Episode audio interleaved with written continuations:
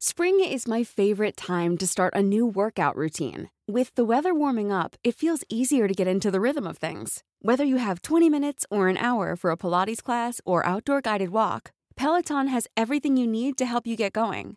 Get a head start on summer with Peloton at onepeloton.com. El Heraldo Radio presenta Ringside con Eduardo Camarena, Alfredo Ruiz y Jorge Mile. Ahí está la derecha brutal para lograr el knockout. Lo tiene contra las cuerdas. Va por él. Y aquí le hizo daño. Puede irse hacia abajo. Escucha, vive y siente la pasión del boxeo con nosotros. Iniciamos.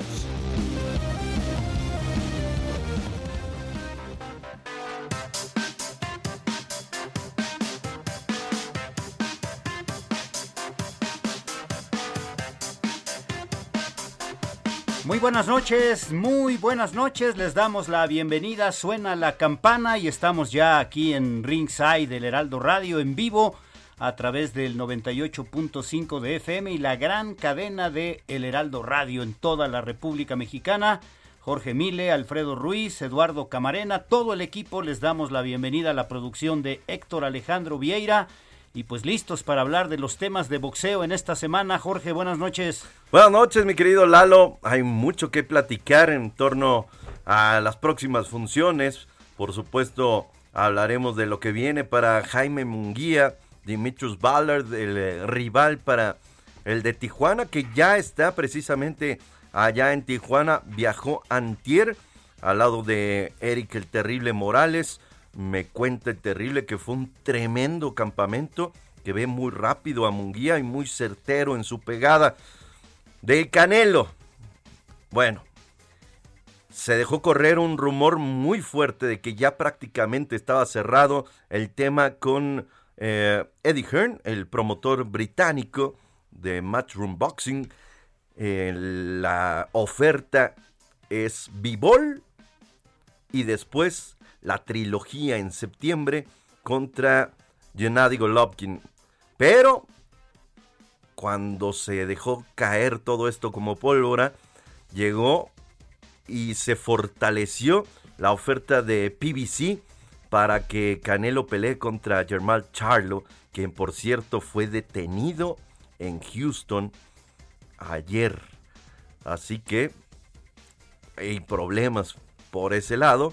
Y bueno, también eh, Ryan García deja a Eddie Reynoso, se va con uh, Gusen, es ya su nuevo entrenador. Mira, novedades en el mundo del boxeo, la reaparición de Miguel Berchel para el 26 de marzo, todavía sin confirmarse el rival, pero hay muchas notas, Alfredo, notas importantísimas en el mundo del boxeo. ¿Cómo estás? Muy bien, Lalo, Jorge, amable auditorio. Aquí estamos en Ringside de Heraldo Radio, el mejor lugar para que usted sea testigo del mundo del boxeo. Una semana y sobre todo, pues en las últimas horas, con mucha, mucha información que tiene que ver con el deporte de los puños, el tema de Canelo, por supuesto, y lo acontecido hace unas cuantas horas allá en el Reino Unido, en el precioso Alexander Palace, ahí en Londres, la victoria de este muchacho John Ryder, que dice, dice, hablando de temas del Canelo, pues que él se ve enfrentando al Canelo, ¿no? A ver si es cierto. Pues yo también me veo enfrentando al Canelo y metiéndome un buen billete, pero de que eso vaya a suceder todavía. Sí, son, bueno, pues eh, los temas, por supuesto, de, esta semana y lo que tendremos el próximo fin de semana ya en Tijuana. La reaparición de Jaime Munguía, que ha hecho una muy buena campaña, ya de regreso, buscando su segunda corona en el boxeo, y lo de Miguel Berchelt, que ya está anunciado para el 26 de marzo. 26 de marzo va a reaparecer Miguel Berchelt. Eh, extraoficialmente su rival sería Jeremia Nakatila, un peleador africano, pero pues eh, la fecha está pactada, todavía falta por confirmar el rival. Buena fecha, ¿no? Muy buena fecha. Más de un año, más de un año pero sí. es que sabes que ya la gente necesita ver a, al alacrán, queremos ver cómo viene, ¿no? Mentalmente, eh, tú sabes, Lalo, que después de un knockout tan complicado, tan fuerte, tan dramático, sí el aspecto mental es yo creo que aún más importante que subirte al Otomí, ir a Big Bear, lo que me digas el aspecto mental es fundamental. Pues paralelamente las dos cosas, ¿no? Lo mental y lo físico y que las dos vayan por el mismo camino y entonces que suba fortalecido después de ese knockout espeluznante, ¿no? Que apantalló a todo mundo, que nos espantó por la manera como fue noqueado Miguel Berchel, su segunda derrota apenas, apenas. en el boxeo profesional, pero esta fue un knockout tremendo, ¿no? Fue una, una paliza por momentos la que recibió de parte de Oscar Valdés. Sí, un, una, una eh, escena dramática, ¿no? Sobre todo como, cuando cae. Y bueno, nada más dejaría yo también un poquito ahí el tema de el peso del alacrán. Va a subir de peso. Eh, es algo que a muchos boxeadores en, el, en los últimos años les ha eh, sucedido. Se ven más rápidos, se ven más fuertes pues la preparación lo dirá, ¿no?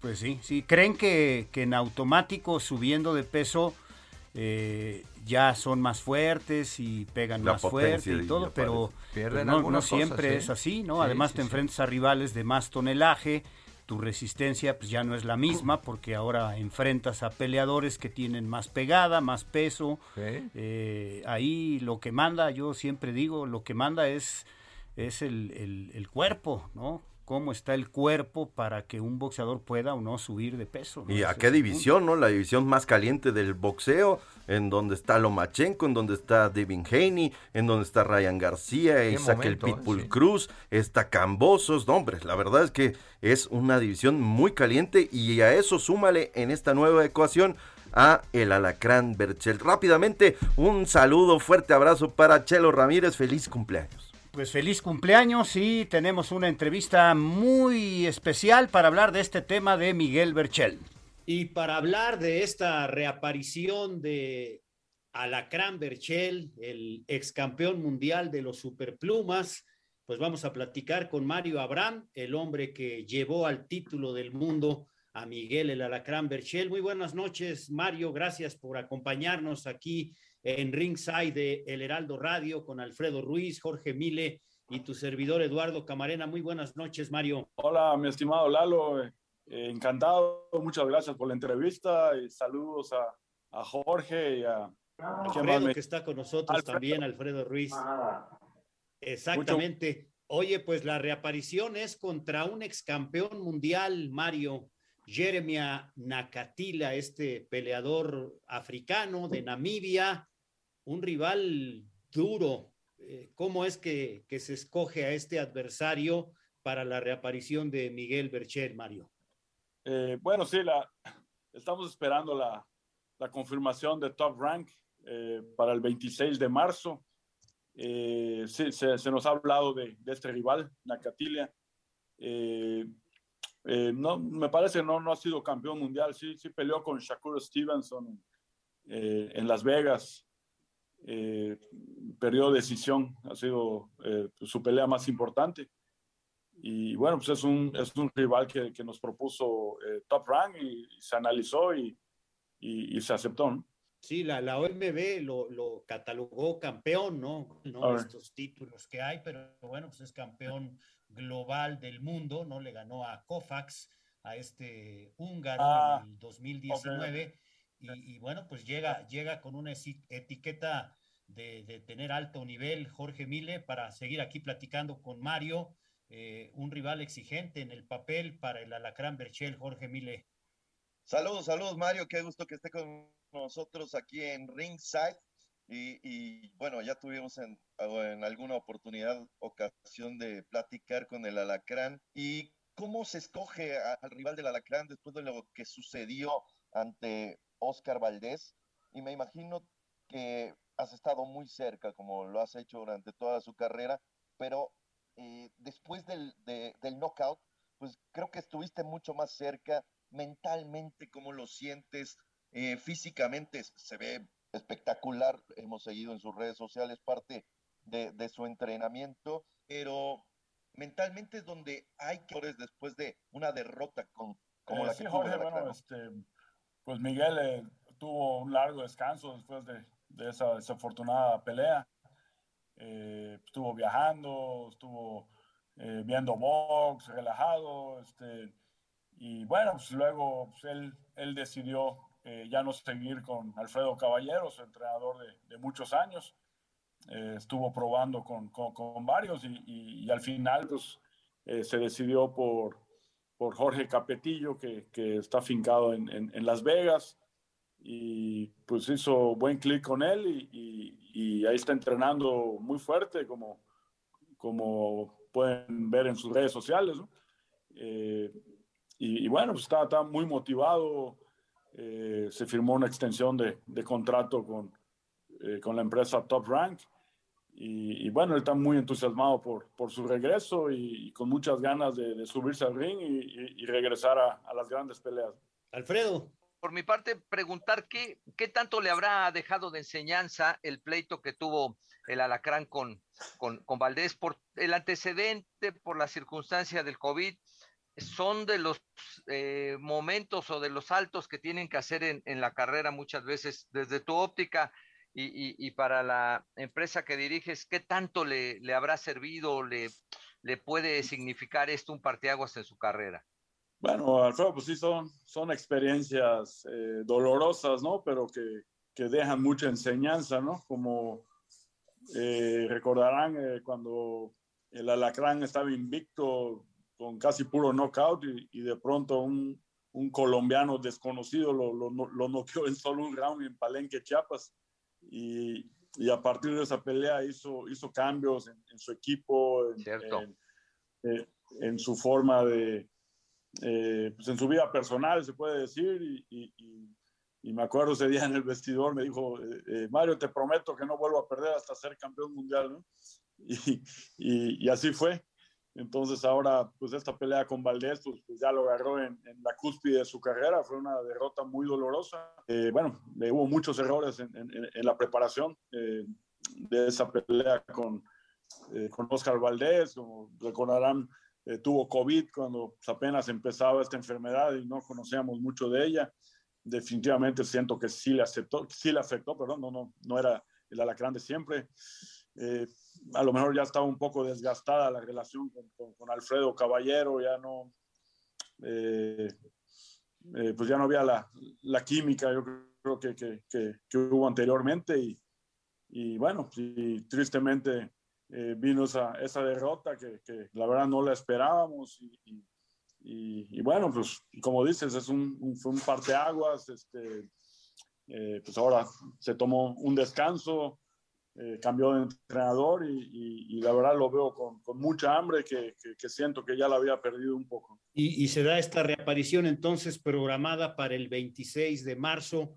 El proyecto que tiene ahora contigo Miguel Berchel es superpluma o ascender, escalar a peso ligero, Mario. Eh, no, eh, va a pelear en, 135 libras en, peso ligero esta, esta pelea. Él ya le daba eh, trabajo dar la 130, eh, siempre fue muy, muy grande para, para la división.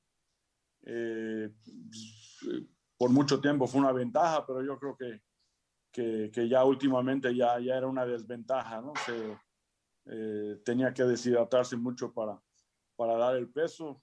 siento que, que, igual eso le afectó un poco en, o bastante la, la, pelea pasada, entonces ahora va a probar en las 135 libras. Entonces es una división muy caliente además y está muy entusiasmado de, eh, de eh, pues ahora sí que, que buscar los, los, los, grandes nombres que hay en la división ligero.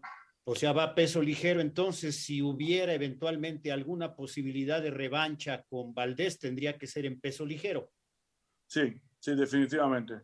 Definitivamente ya, ya, ya no quiere dar el, peso superpluma, le, le, cuesta mucho trabajo y, y yo creo que se va a sentir mucho mejor en, en el peso ligero. Llevaba muchos años ya batallando un poco con el peso, pero eh, pues era el campeón del mundo y, y, no se podía desaprovechar. Eh, pero ahora, eh, pues ahora sí que la, la, la, mira está puesta en, en, ganar el título en la división de arriba. ¿Qué estás haciendo, Mario?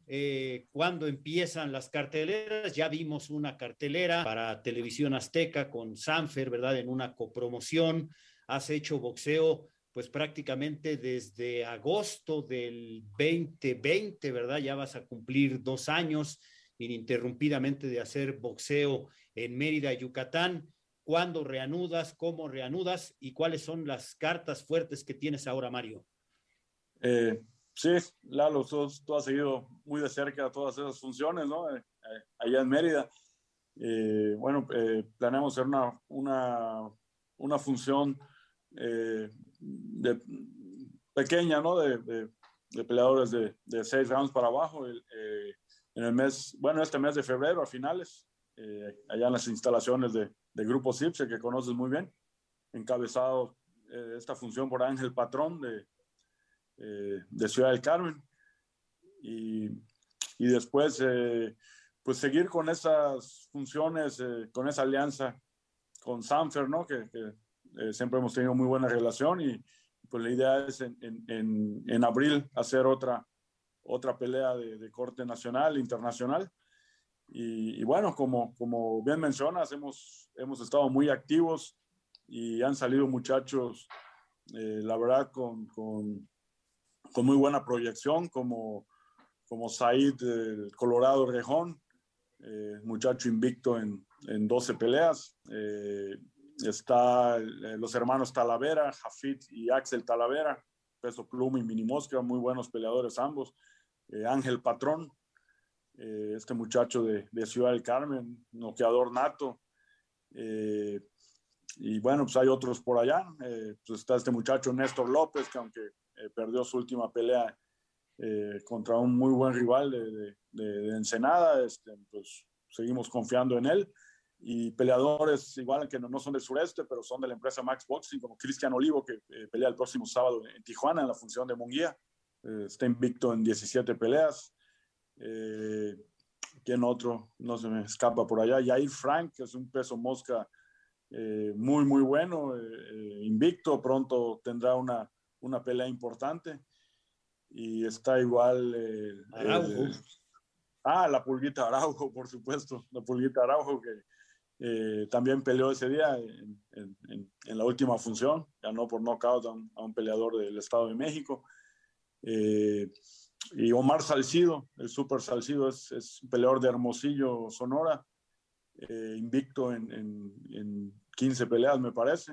Eh, también estuvo en, recientemente en la televisión en una, en una función de, de Sanfer y, y, bueno, pues yo creo que, y obviamente encabezados todos por, por Miguel Alacrán Berchel, eh, creo que tenemos un, un, muy buen staff de, de peleadores, eh, lo hemos trabajado y, y creo que que vendrán cosas muy buenas eh, en un futuro.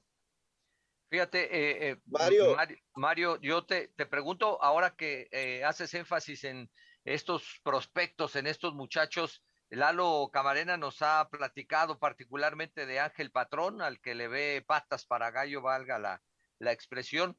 Eh, mi pregunta para Max Boxing es el boxeo femenil eh, ¿Cómo lo ves? ¿Lo has trabajado? Ah, eh, tienes también por ahí un par de, de, de boxeadoras.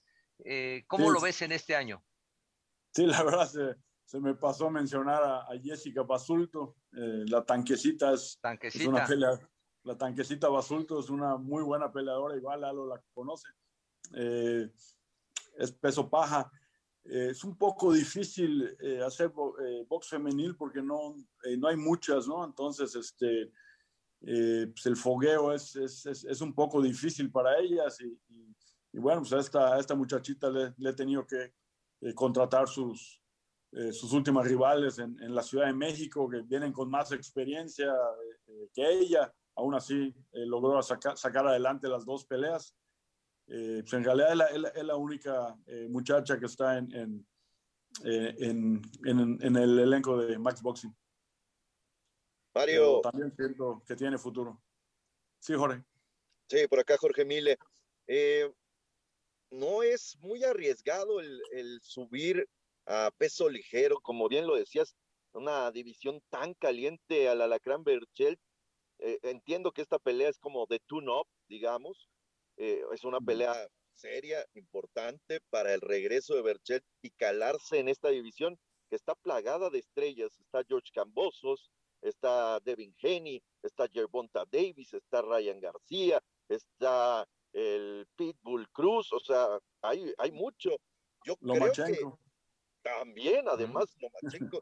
yo creo que, que, es, es, una división muy caliente, pero eh, en esta ecuación que llega Berchel me parece muy interesante porque eh, creo que tiene la estatura, creo que tiene la pegada, el mm. boxeo, por supuesto.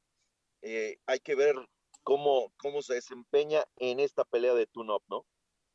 Sí, correcto, Jorge. O sea, es peso ligero, como, como bien mencionas, hay, hay muy buenos nombres, pero Miguel tiene el, el, el, la estatura, la fortaleza. Yo creo que hasta en un futuro pelear en las 140 libras siempre se le vio muy grande para, para, para la división superpluma. por lo mismo ya, ya le daba mucho trabajo. Yo creo que se va a sentir mejor en peso ligero. Y bueno, pues de, los nombres que mencionas, pues, nos encantaría una pelea con Cambosos o con Ryan García, eh, con cualquiera de ellos, ¿no? Eh, yo creo eh, personalmente el que se me hace el mejor de todos es Lomachenko, siempre se me ha hecho un peleadorazo. Teófimo López pues, ya está subiendo a, las 140 libras. pues Cambosos es un peleador muy duro, pero yo creo que también sería una pelea interesante. David Henny no creo que dure mucho en la división, está, está muy grandote. Eh, pues, está por allá igual Joe Díaz. Eh, es, una, es una muy buena división, muy interesante para, para tener peleas, eh, pues ahora sí que de primer nivel, ¿no?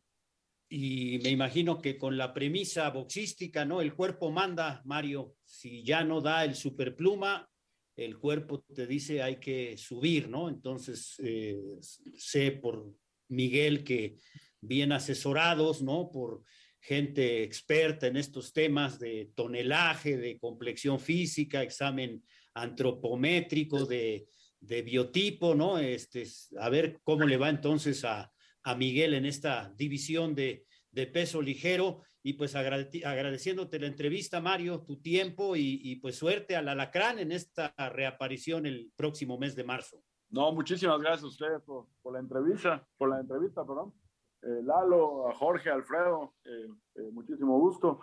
Y sí, a sus órdenes y estaremos pendientes de, de lo que venga con, con Miguel.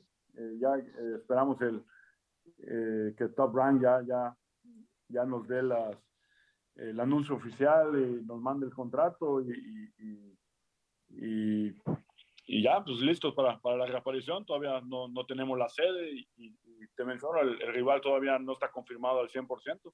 Lo que sí es la fecha, el 26 de marzo y en Estados Unidos la pelea. Perfecto, pues muchas gracias Mario, buenas noches. No, gracias a ustedes, saludos a todos. Gracias.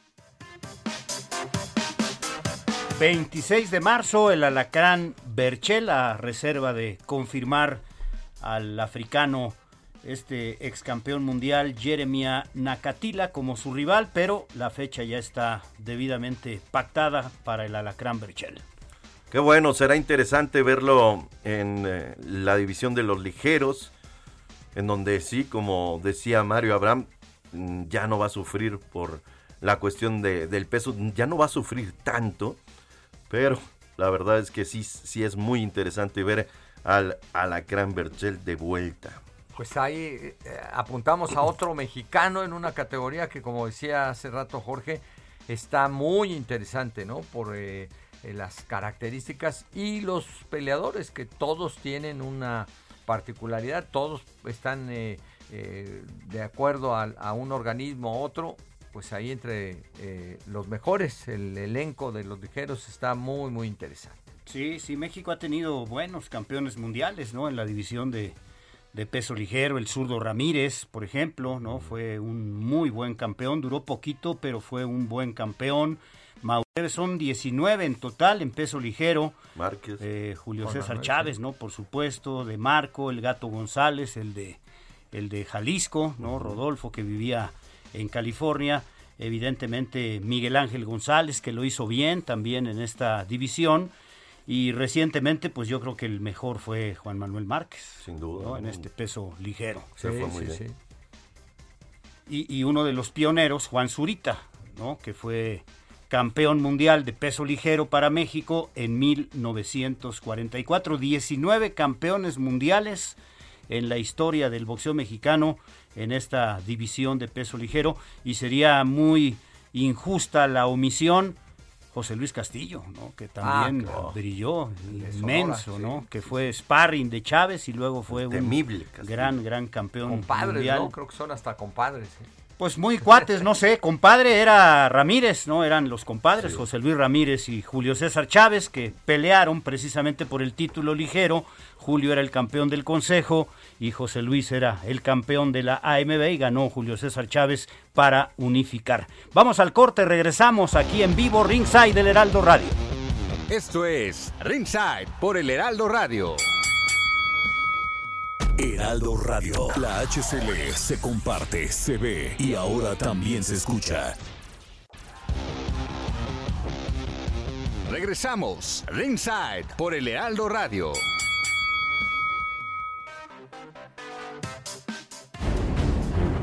Miguel El Alacrán Berchelt es uno de los boxeadores mexicanos en activo con más knockouts suma 34 triunfos antes del límite en sus 38 victorias en el boxeo profesional.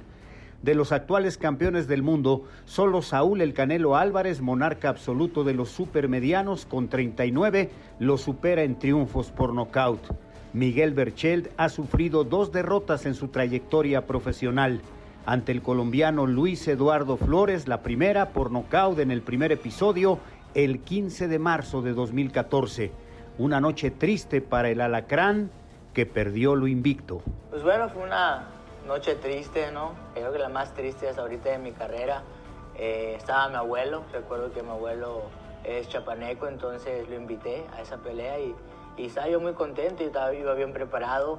Y pues bueno, no quiero eh, poner excusas, sin duda creo que ese día Dios me dio una lección, que también todos tienen sueños, todos tienen metas, no solo tú, ¿no? Y después de haber ganado 22 peleas salido, me tocó perder en la 23, entonces dije, bueno, eh, ni modo, eh, Ali cayó, Chávez cayó, Tyson cayó, Barrera cayó, eh, Morales cayó, Márquez cayó, dije, yo no soy quien para no caer, dije, ni modo, hay que aprender la lección, hay que mejorar la defensa y, y, ya vi que me tocó estar del otro lado de la balanza, ¿no? Yo noqueaba antes y ahora me noquearon a mí y yo creo que es el peor la peor cosa que te puede pasar, ¿no? Para un boxeador, eh, que te noqueen en un round, puede ser lo peor, ¿no? Entonces dije, pues ni hablar, hay que reestructurarme, ver dónde hice mal, pasar muchas veces el cassette. Dije, aquí es donde yo hice mal y, y ya después de eso tomé la opción de, de venir con Alfredo Caballero su segunda y más reciente derrota frente a Oscar Valdés por nocaut en 10 episodios el 20 de febrero del año pasado. Miguel Berchel perdió esa noche su campeonato mundial con un nocaut espeluznante. Eh, yo veo la pelea muchas veces, la he visto, creo que si 100 veces es poquito, entonces eh, te das cuenta, ¿no? De que tu cuerpo no te reaccionó como todas y más que nada la gente se dio cuenta. Sí, claro. Sabes de que ese no es el alacrán que nosotros conocemos, no, es el alacrán Berchel que, que ha defendido su título eh, seis veces, con el que le ganó a Bandido. La verdad que era un, un, alacrán que hasta yo desconocí en su momento, la verdad que yo mandaba la información desde mi cerebro, le decía, tiene un jab y, tardaba a tirar ya como que mi cuerpo no me reaccionaba, como que mi cuerpo había una, no sé, uno o dos segundos, pero ya lo tiraba después y eso uno en dos segundos en un boxeo es, oh, demasiado. Porque avisas el golpe y yo cuando Oscar aprovechaba y, me podía conectar, al final de cuentas creo que ganó el que tenía que ganar, Oscar fue mejor. Y pues bueno, eh, yo creo que los grandes campeones siempre caen, digo, cayó Ali, cayó Chávez, cayeron los más grandes, entonces eh, quién eres tú para no caer, pero creo que solo los verdaderos campeones se levantan de, esas adversidades y pues bueno, me motiva mucho ver ahorita a Fury, porque Fury vino de una depresión, enorme, vino de un sobrepeso, vino de muchas cosas y mírala ahorita. Miguel Ángel Berchel Cervera es uno de los dos campeones mundiales nacidos en Quintana Roo. El originario de Cancún es también uno de los 17 campeones mundiales mexicanos en la categoría de los superplumas y es el segundo con más defensas en esta división. Berchel realizó seis defensas venturosas de esa corona, mientras que Julio César Chávez defendió exitosamente nueve veces este título mundial. El alacrán Berchel está listo para su regreso al ring el próximo 26 de marzo. Bueno, pues uno de los potenciales rivales, Jorge Miles, sería Ryan García, que también está brillando en esta división de peso ligero. Sí, que el año pasado tuvo algunos problemas. Es un chico que eh, tiene problemas de ansiedad eh, y que la verdad es que ha, ha estado trabajando en contra de, esta ansiedad, de estas depresiones que, que le vienen constantemente y eso lo hizo alejarse del cuadrilátero prácticamente todo el año pasado y ahora eh, resulta que eh, lo llevaba Eddie, eh, Eddie, Reynoso, él era su entrenador junto con el papá de, de, Ryan y de repente dejó de aparecer y ahora vino con, con la nota que, que removió en los últimos días el mundo del boxeo, ¿no? Un chavo de 23 años con muy buenas condiciones, una velocidad de manos de llamar la atención, pero que lamentablemente, además de la inactividad, pues ha pasado por estos episodios de los que señala Jorge, pues ahí eh, eh, está también en esta eh, efervescencia de la categoría de los ligeros. Sí, su última pelea fue el 2 de enero del año pasado, sí, cuando le ganó a Luke Campbell, lo noqueó en 7 rounds y lo derribó Campbell en el primer episodio. A sí. Ryan García se levantó, recuperó y, y se llevó la, la, victoria. Iba ganando la, la, pelea hasta el momento del knockout, 58-56. Lo tenían arriba un juez y los otros dos por tres puntos, 58-55. Buen boxeador y pues ahora veremos cómo se acomoda con su nuevo equipo de trabajo, ¿no? Siempre te cobra factura sí. el que cambies de entrenador. Veremos si, si es para bien de Ryan García. Yo, yo creo que es un buen boxeador, pero en mi opinión está sobrevalorado. O sea, sí es bueno, pero este, pues todavía le faltan muchas peleas para ponerlo ahí como uno eh, de los top, ¿no? Sí, sí, lo que pasa es que es esta nueva generación de boxeadores, Lalo, que eh, incursionó en redes sociales y que empezó a jalar muchísima gente. Hay, por ejemplo, mis sobrinos no ven boxeo habitualmente, pero con Ryan empezaron a ver boxeo. ¿Y qué te digo con Jake Paul y, y estos youtubers que, que también claro. toda esta generación que no esperábamos re, em, empezó a ver boxeo?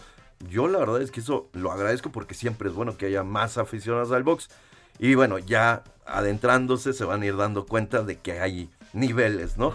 Pero, pero Ryan es un buen boxeador, es, es un chavo que ha trabajado muchísimo desde niño y que, y que creo que tiene lo suficiente como para competir ya en el top 5. Es una división extraordinariamente complicada la de los ligeros ahora. 21-18 está en una carrera sí, sí va invicto, ¿no? Sí, 21 invicto, ganadas, 18, 18 knockouts. knockouts sí. Y, y, y, con este detalle de pues la inactividad, a ver cómo le cómo le va, el cambio de, eh, de equipo de trabajo. Entonces, to, todos esos factores hay que irlos eh, contando. Va contra el ganés Emanuel Tagoe. Sí. Y son duros estos boxeadores ganeses, ¿no? Fuertes, bien preparados, tienen hambre de triunfo, definitivamente deciden muchos de ellos salirse, ¿no? Como Azuma Nelson, que fue el pionero, salirse de su país, vivir en Estados Unidos, hacer su carrera en Estados Unidos y, pues tratar de, lograr lo que no pudieron hacer en, en su patria, ¿no? Entonces sí, es, es un rival complicado, ¿eh? Este, este africano que tiene 32 victorias, o sea, más experiencia sí. que Ryan y solamente una derrota en el boxeo profesional. Tiene 33 años el ganés. Sí, sí, sí. Muchos, muchos años ya en el boxeo. Sergio Peregrina nos preparó esta nota alrededor del nuevo destino de Ryan García. Uno de los mejores peleadores jóvenes está de regreso. Ryan García volverá a los cuadriláteros, después de más de un año de ausencia, para enfrentar a Emanuel Tagou el 9 de abril. La pelea está pactada en la categoría de peso ligero y se llevará a cabo en el Alamo Dome de San Antonio, Texas. Todo esto confirmado por su promotor, Oscar de la Hoya. Sin duda será una pelea importante para Ryan García. Su último combate fue en enero del 2021 frente a Luke Campbell. García se mostró dominante y ganó la pelea por nocaut técnico en el séptimo round, frente al medallista de oro olímpico. Fue la mejor actuación de su carrera y parecía que tendría un ascenso meteórico en el mundo de los puños. Sin embargo, todo se vino abajo y pasó un año muy complicado. Después de su gran victoria frente a Campbell, King Ray, como es conocido Ryan García, tenía programado un segundo combate. En esta ocasión, frente a Javier Fortuna en julio del 2021. Todo estaba listo para llevar a cabo la pelea. Sin embargo, a semanas de realizarse, García decidió cancelarlo para dedicarle tiempo a su salud mental. Argumentó que no se encontraba cómodo y necesitaba cuidar su cuerpo y su mente. Meses después, se programó una nueva pelea. En esta ocasión, el rival era Joseph Díaz Jr. y la fecha, noviembre del 2021. La mala suerte se apoderó nuevamente de Ryan García. Mientras entrenaba en el gimnasio preparando la pelea contra Díaz, García sufrió una lesión en la muñeca que requirió de cirugía, lo que obligaba a posponer y eventualmente cancelar el combate. El 2021 terminó siendo un año de pesadilla para King Ray, quien llegó a cuestionarse incluso si valía la pena seguir boxeando. A sus 23 años, Ryan García posee una de las manos más rápidas del boxeo, también es conocido por su poder y capacidad de combinar golpes. Su meta para 2022 es enfrentar a Gervonta Davis, en lo que sería uno de los eventos del año. Para eso, tiene que vencer a Tagou y sobre todo impresionar en su regreso a los cuadriláteros tras 15 meses de inactividad. Su récord de 21 peleas ganadas, 18 por knockout y 0 derrotas, lo ponen como amplio favorito. Por su parte, Tagou buscará dar la sorpresa. Es un peleador de 33 años, nacido en Accra, en Ghana. Tiene un récord de 32 victorias, 15 por knockout y solo una derrota. Sin embargo, será apenas su segunda pelea en los Estados Unidos y sin duda la más importante de su carrera. Prácticamente no ha enfrentado a rivales de renombre y su último combate fue en octubre del 2020 cuando venció a Mason Menard por decisión mayoritaria. El combate pactado para el 9 de abril cuenta además con un nuevo ingrediente. Hace apenas unas horas, Ryan García anunció de manera sorpresiva que ya no formará parte del Canelo Team y por lo tanto dejará de entrenar con Eddie Reynoso. En un comunicado, García agradece a Eddie Reynoso todo lo que le enseñó y le desea el mejor de los éxitos. Fueron pocas las peleas que pudo tener bajo la tutela del mejor entrenador de la actualidad, pues la sociedad comenzó en 2018 y finalizó tres años después. García ahora trabajará con el entrenador del Salón de la Fama, Joe Gusen, además de con su padre Henry. La noticia de la salida de Ryan García del Canelo Team dará mucho de qué hablar en las semanas previas al combate frente a Tagou.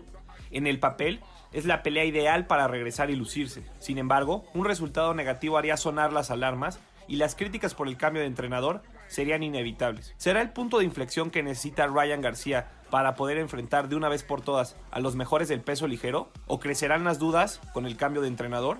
El 9 de abril tendremos la respuesta.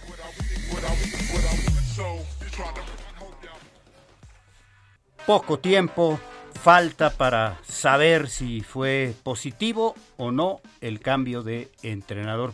Cuesta trabajo que, un entrenador y un boxeador encuentren eh, esa armonía en todo, ¿no? en el entrenamiento, en la disciplina, en lo táctico, en lo técnico, que, que el entrenador eh, sepa y haga el diagnóstico que debo trabajar más con este peleador. O sea, se lleva tiempo y daba la impresión de que con Eddie Reynoso pues ya le había encontrado la forma, ¿no? Para desarrollar más las habilidades de este muchacho de origen mexicano. Y pues vamos a ver ahora el cambio de entrenador.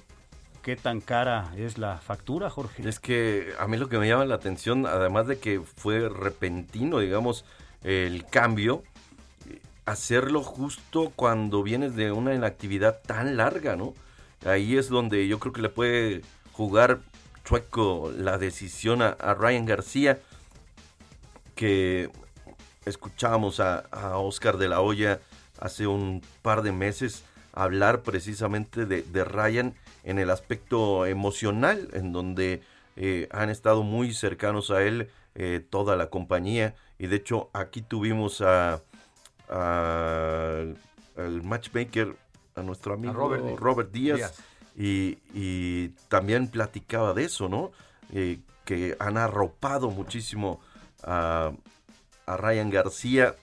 Es una jugada que si le sale va a ser de maestro, si no va a estar muy complicado para Ryan en una división donde no le puedes jugar al vivo. No, no, no, en lo absoluto. Y bueno, el tema de, la edad, pero eh, señalas algo muy, muy interesante en el estricto sentido de, pues, eh, si el tiempo que tiene sin eh, pelear, porque el 21 fue muy complicado, lo que escuchábamos en, la pieza de, Sergio, y el cambio de entrenador, pues, no sé, Joe Gosen y Henry, su papá, tendrán que hacer algo, no hablo de un milagro, pero sí de algo que, es, que no demerite lo que eh, habíamos visto de, de, Ryan García, porque en los últimos pleitos, a lo mejor un poco arropado, a lo mejor un poco este eh, con apapachado, valga la, expresión, pero es, es, un buen boxeador.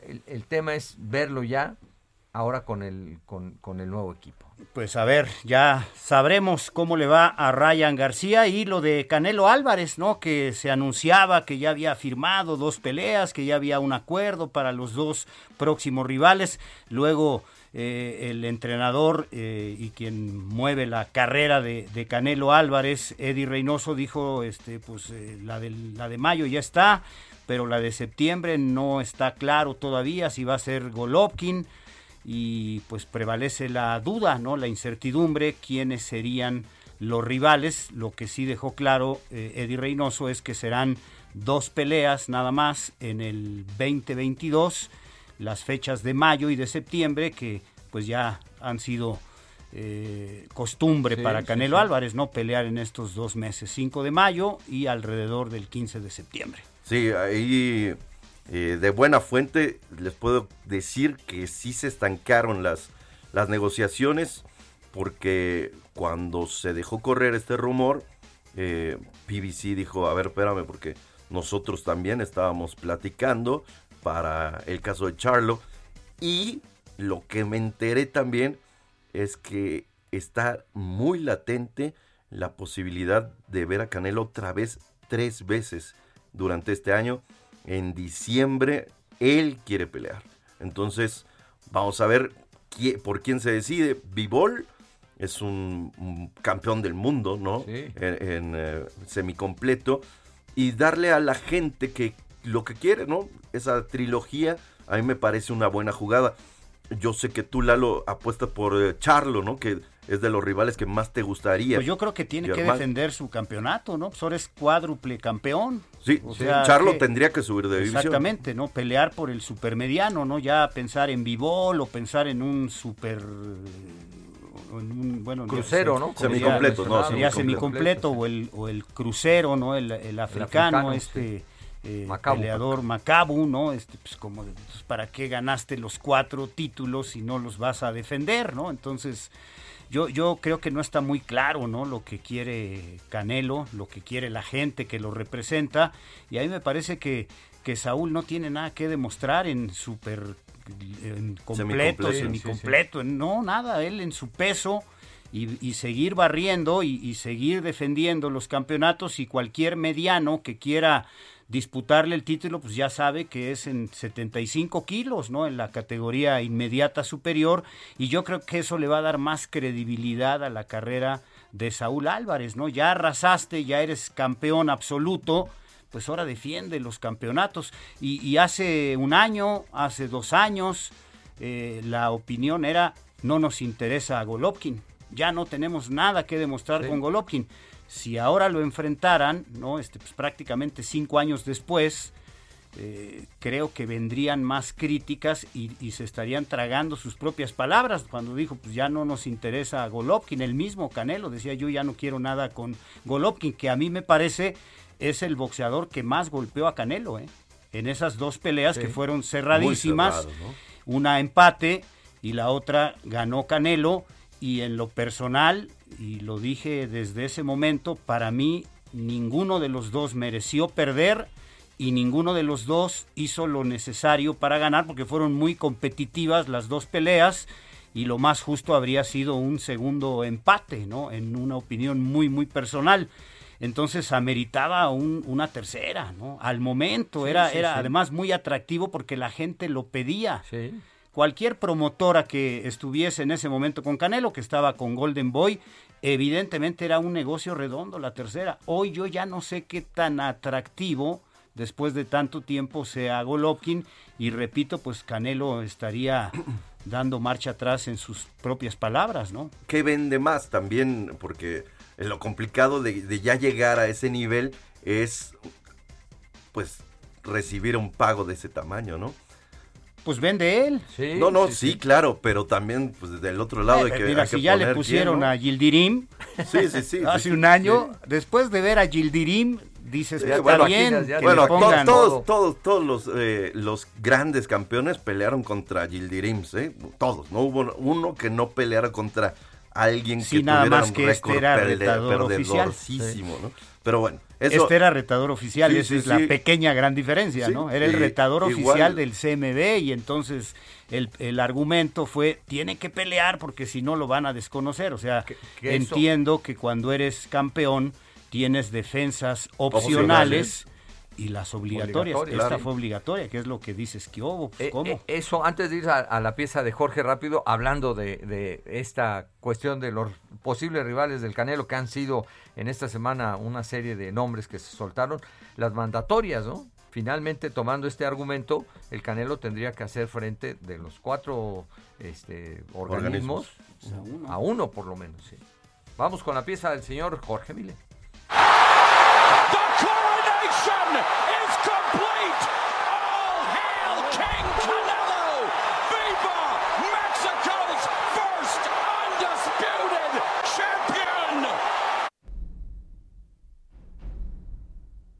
Esta fue la más reciente pelea del Canelo. Fue la batalla número 60 en su carrera con la que consiguió barrer la división de los supermedianos, un hecho que ningún boxeador había logrado. Vienen nuevos retos para el jalisciense. El próximo 7 de mayo, Saúl Canelo Álvarez regresará al ring. Esta semana se había confirmado que los rivales del mexicano ya estaban decididos. Sin embargo, su propio manejador y entrenador, Eddie Reynoso, apareció en las redes sociales para desmentir este hecho. Me complace comunicarles que existen ofertas de las empresas Matchroom y PBC. Las negociaciones continúan. No hemos llegado a una decisión final. Una vez que se firmen los contratos, lo haremos público. La oferta de la promotora estadounidense PBC es de una sola pelea ante Germán Charlo, el actual monarca invicto del Consejo Mundial de Boxeo en peso mediano. Charlo estaría dispuesto a subir de división y pelear en supermediano ante Canelo. Charlo en 32 peleas ha noqueado a 22 oponentes. Sin embargo, su más reciente victoria por la vía corta la consiguió en el 2019 ante Dennis Hogan. En su más reciente salida, Charlo se fue a los 12 rounds ante el mexicano Juan Macías Montiel. La promotora británica encabezada por Eddie Hearn ha hecho un ofrecimiento a Canelo de dos peleas. La primera opción es el ruso Dimitri Bivol, quien suma nueve defensas exitosas del título semicompleto de la Asociación Mundial de Boxeo, 19 peleas ganadas, 11 de ellas por nocaut. Un metro 83 de altura es 10 centímetros más alto que Canelo. A pesar de su estatura, Bivol se mueve con velocidad sobre el ring. Es una pelea difícil para el jalisciense. La segunda opción sería para el mes de septiembre y el rival, Gennady Golovkin WBC, WBA, IBA ring rising middleweight champion of the world, Saúl Canelo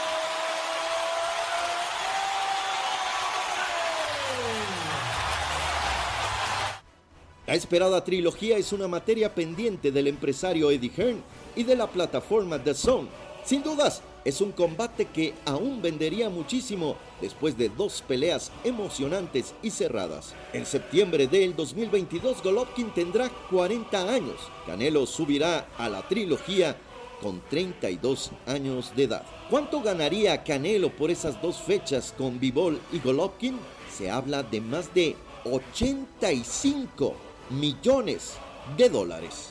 La oferta de Charlo aún no se ha dado a conocer, pero según fuentes cercanas, está muy cercana a los 70 millones de dólares. La decisión final está por tomarse y la delantera la lleva el promotor británico Eddie Hearn. Bivol en mayo con el título semicompleto de la MB en juego. En septiembre, Golovkin en peso supermediano con los cuatro cinturones en juego. Pues ahí está, pues está arriba Sí, el Canelo, sí, ¿no? sí. Y puede escoger y, y- y obviamente los mejores sueldos van para él. Una idea de Eddie Hearn, a quien conocí en el 2019, 2018 y 2019, eh, una idea de él era llevar al Canelo a Europa o llevar al Canelo a Japón. Entonces podría ser también una buena oportunidad Sí. para que fuera a Wembley, ¿no? De hecho, en Inglaterra. se tenía pensado que fuera contra Murata en diciembre pasado. Ya, ya no se dio por esta cuestión de, de COVID, pero bueno, eh, ahí está. Yo creo que no tardarán más de una semana, si acaso 10 días, en que venga el anuncio El- oficial. Yo creo que la delantera sí la sigue llevando Bivol en semicompleto en mayo y septiembre, trilogía con todos los cinturones en juego. Pues a punto que de- eso ya la haría atractiva. ¿no? Yo te iba a decir, a punto de que suenen las tablas, ya las escuchamos porque se acaba Ringside. Un saludo muy afectuoso, con mucho cariño a don Alex Lara Licea por su cumpleaños. Abrazo cariñoso para la voz de Esto fue Deporte B, decía, ¿no? Sí, gran cronista, don. Alejandro. Un saludo, gracias. Nos vamos. Está Emanuel Bárcenas en la operación técnica. Todo el equipo les decimos gracias. Hasta la próxima semana.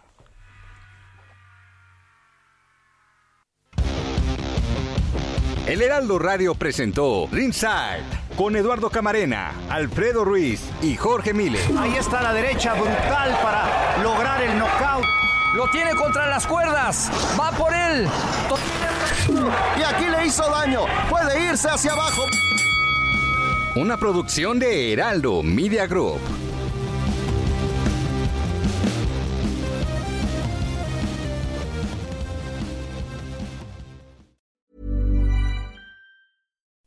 Would you like to look five years younger? In a clinical study, people that had volume added with Juvederm Voluma XC in the cheeks perceived themselves as looking five years younger at six months after treatment. Look younger, feel like you. Add volume for lift and contour in the cheeks with Juvederm Voluma XC. Reverse signs of aging by adding volume to smooth laugh lines with Juvederm Volure XC. For important safety information and to find a licensed specialist, visit juvederm.com. That's J U V E D E R M.com. Not for people with severe allergic reactions, allergies to lidocaine, or the proteins used in Juvederm. Common side effects include injection site redness, swelling, pain, tenderness, firmness, lumps, bumps, bruising, discoloration, or itching. There's a risk of unintentional injection into a blood vessel, which can cause vision abnormalities, blindness, stroke, temporary scabs, or scarring. Talk to a licensed specialist to find out if it's right for you.